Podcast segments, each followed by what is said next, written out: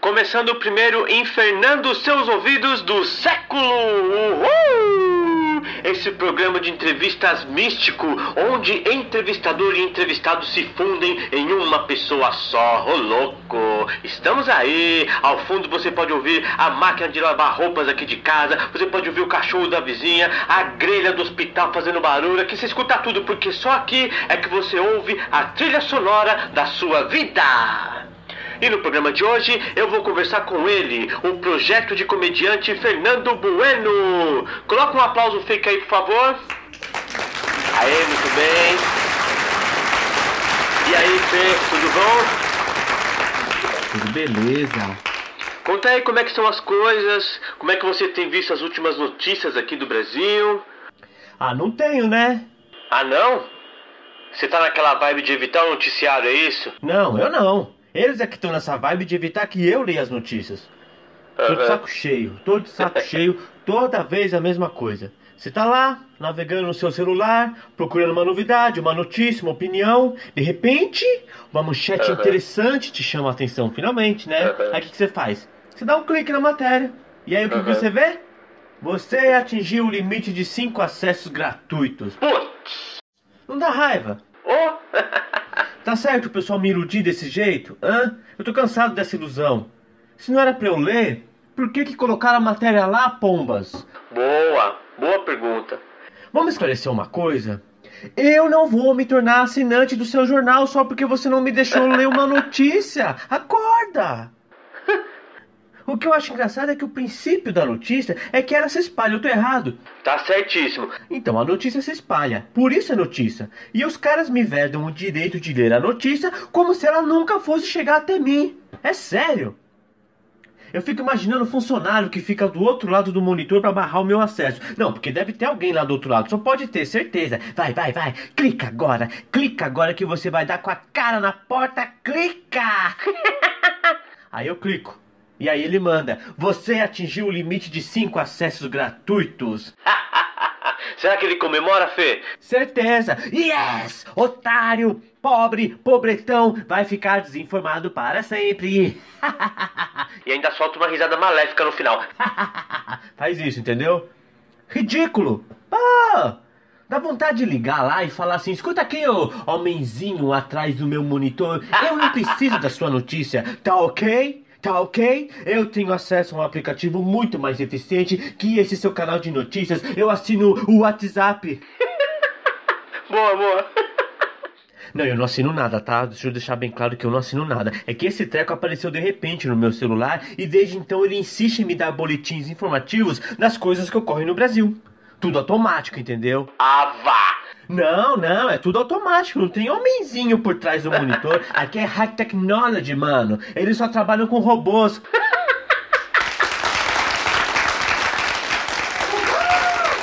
Não, o que mais irrita é que essa tática de criar ilusões, de fazer o cliente acreditar que pode ter acesso a alguma coisa, tá se espalhando nos mais diferentes ramos da sociedade. Como assim?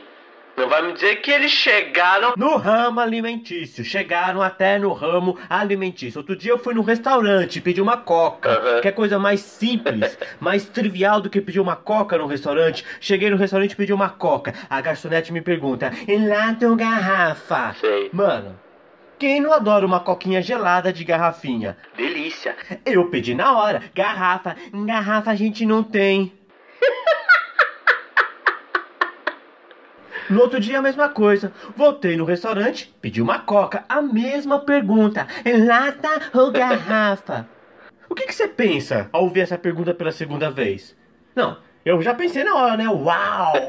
Que moça eficiente! Olha só que maravilha! Ontem eu pedi coca de garrafinha, não tinha. E o que ela fez? Comunicou seu chefe e prontamente o restaurante providenciou as garrafinhas. Eu pedi na hora. Garrafa? Garrafinha não tem. Ah, para. Não, eu comecei a rir. Não, fala sério, quem mais, que mais eu ia fazer? Eu, eu ria, eu ria, eu ria na hora. eu ria na cara da moça. Eu ria. A moça me olhava estranha, como se eu estivesse rindo da cara dela. É, mas você tava, né? É claro que eu tava, eu ria dela, eu ria de mim, eu ria da vida. Eu tinha que rir. Ou eu devia procurar na mesa o seguinte aviso: Você atingiu o limite de cinco pedidos de Coca KS. Seu acesso foi negado. Rapaz, Se a moda pega. Mas eu quero crer, Fernando, que, que esse lance de ilusão chegou e parou no restaurante, certo? Então, como eu disse, esse negócio de ilusão, de fazer as pessoas acreditarem numa coisa só pelo prazer de iludi-las, tá ganhando adeptos por todos os ramos da sociedade. O cara anuncia, é de graça, é de graça. Você chega e sempre tem que pagar alguma coisa, é batata. Não, não, não, não, peraí, peraí. Você não tá exagerando, Fê? Hã? Você não quer me fazer crer que, tipo, esse lance de enganar os outros chegou até na igreja, hã? O quê? Você quer um exemplo? Eu não quero citar um exemplo óbvio, tá? Então vou citar um outro exemplo. Pode falar. Evangélicos. Eles não conseguem lidar com o fato de que Jesus seja inclusivo. É ou não é? Esse negócio de gratuidade é um lance que, por mais irônico que seja, os cristãos ainda não entenderam. Exatamente, concordo plenamente. Total, eles distribuem tipo ingressos para entrar no céu, mas não deixam ninguém entrar. Exatamente. Não importa que Jesus tenha dito: Eu não vim para condenar o mundo, eu vim para salvar, não adianta. Na cabeça deles, a salvação é oferecida só para aquela galerinha que adora posar de santa. Eu fico imaginando o pai e o filho conversando. Então, meu Peraí, filho. peraí, peraí. Vamos colocar um eco aqui pra voz de Deus, né? Fazer um efeito aqui. Opa, agradeço. Então, meu filho, você vai precisar descer da terra para morrer pelos pecadores. Só assim a humanidade será salva. Puxa vida, pai, sofrer nas mãos da humanidade e ainda morrer por ela. Somente assim eles serão salvos. Aí Jesus pensa: tá bom. Mas, pai, você me garante que não vai ser à toa? Todo mundo vai ser salvo? É. Não. É verdade, né? Acho que ele deve rolar assim, então, a, a conversa, né? Deve, deve, deve ter rolado assim o, o papo de Jesus com Deus. Deve ter sido isso, tipo, salva, mas não salva, com certeza. Ô, Fernando, como que seria se Jesus abrisse um ba- uma barraca da salvação? Ah, ia ser desse jeito assim, ó. Tipo, o cara, o cara chegando na barraca, né? Por favor, o senhor tem salvação? Aí Jesus responde: Tenho sim pra todo mundo. Eu quero uma, por favor. Salvação pra hétero ou pra viado? O rapaz se abre todo. Pra viado! Pra viado não tem.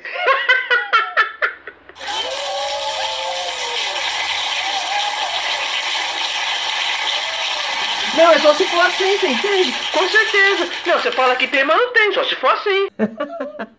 é por isso que dá tanta confusão. Claro, as pessoas não são honestas com ninguém. Você diz que só Cristo salva, mas também que ele vai julgar os pecadores do inferno. Diz que é a favor da vida, mas é contra a vacina. Diz que me ama, mas quer me passar receita de feijoada vegana. Ah, aí não, criado, sai pra lá. Não faz sentido. Esse tipo de atitude só gera confusão. É preciso ser honesto, minha gente. Vamos ser honestos. Honestidade só faz mal para quem é devagar.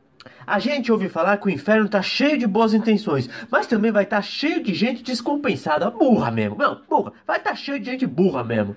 Ô Fernando, mas me diz aí, você acha que no inferno vai ser tipo.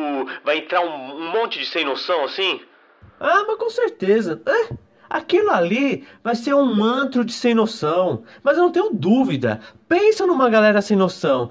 Poxa vida, Deus, eu fui acreditar no Messias que você enviou e me ferrei. Ele falou que eu não precisava usar máscara, Ai. que a Covid era só uma gripezinha. Olha Ai. só, peguei e me ferrei. E Deus vai responder o quê?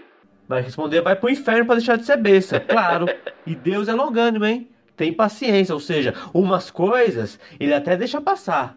Acreditar, por exemplo, que a Covid não mata? Tá, acho que Deus até pode perdoar, né? Imagina ele falando: olha, acreditar que a Covid não mata, eu posso até perdoar. Acreditar que o uso da máscara é dispensável, isso eu também posso perdoar, vai? Mas sair por aí dizendo que miliciano é o Messias que eu enviei, aí já é demais.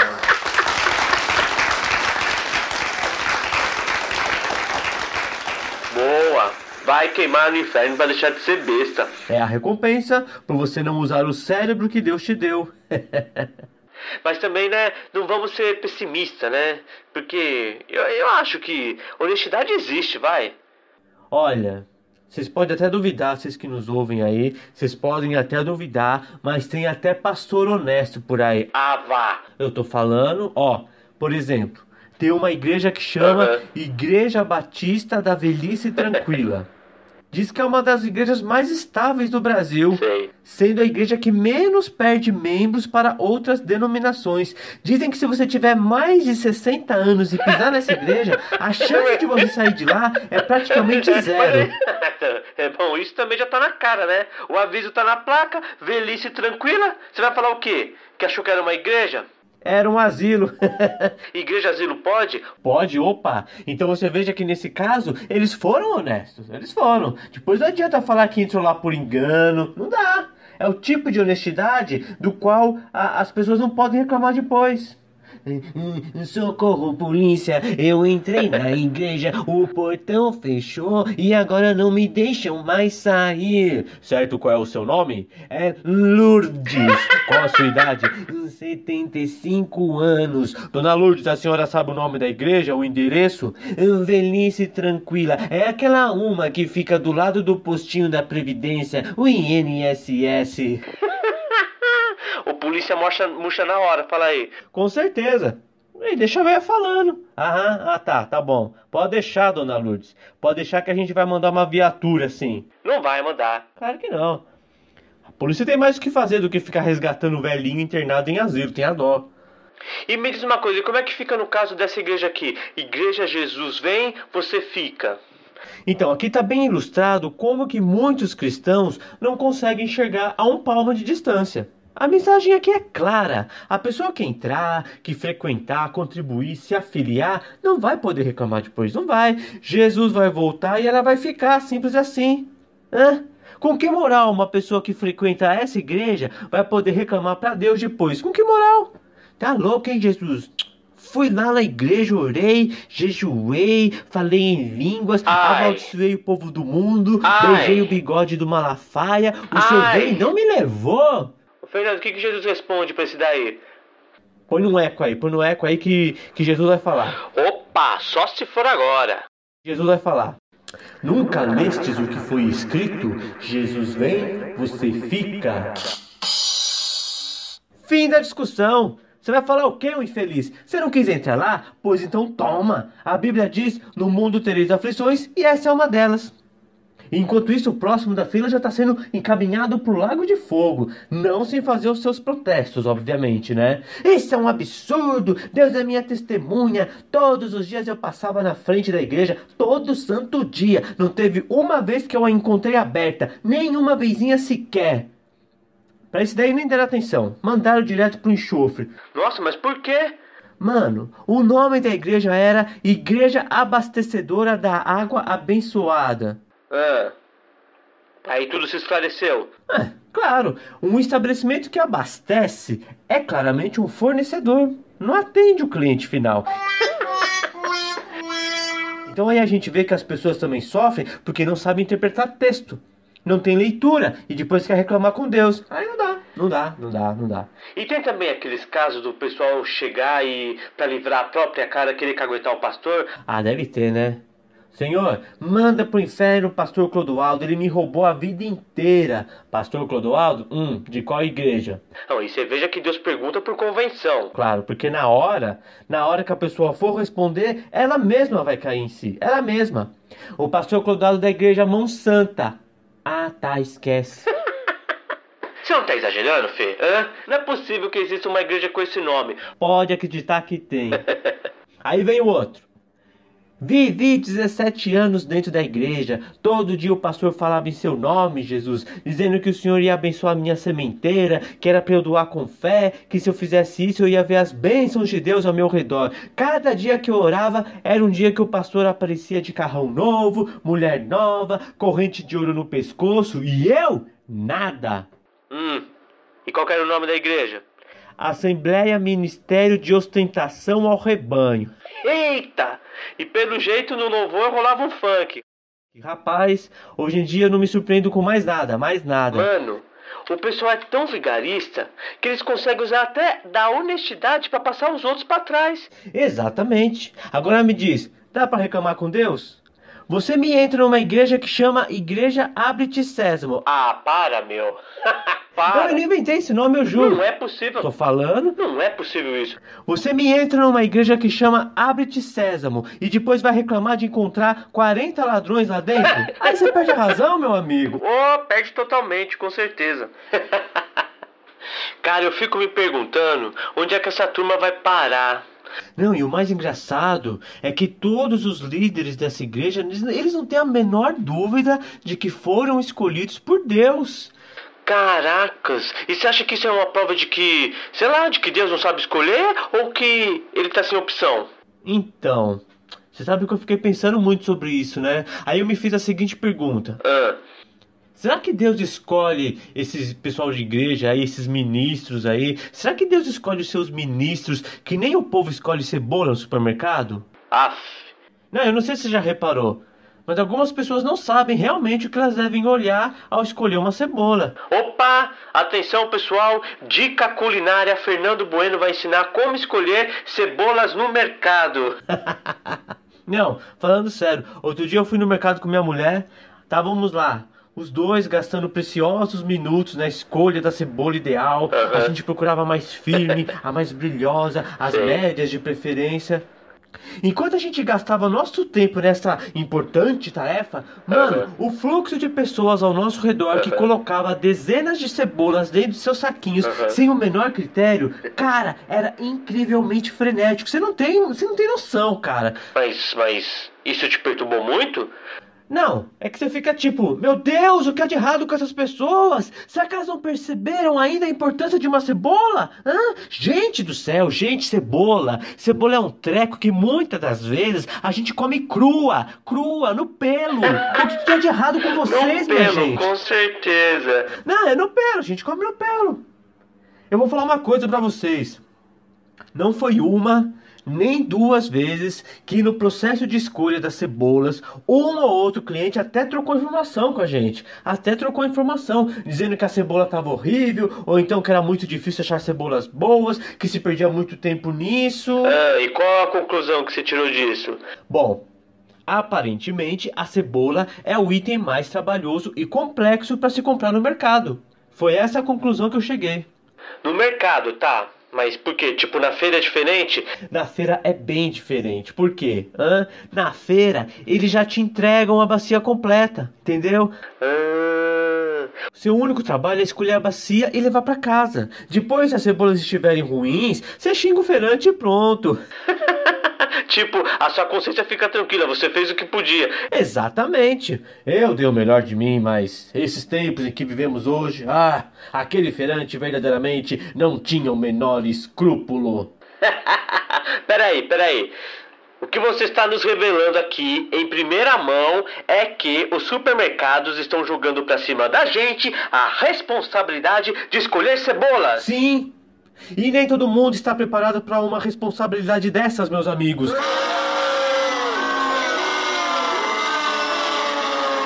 E qual é o resultado disso? Todo mundo largou mão. Escolher cebolas é algo tão complexo que as pessoas já desistiram de fazer.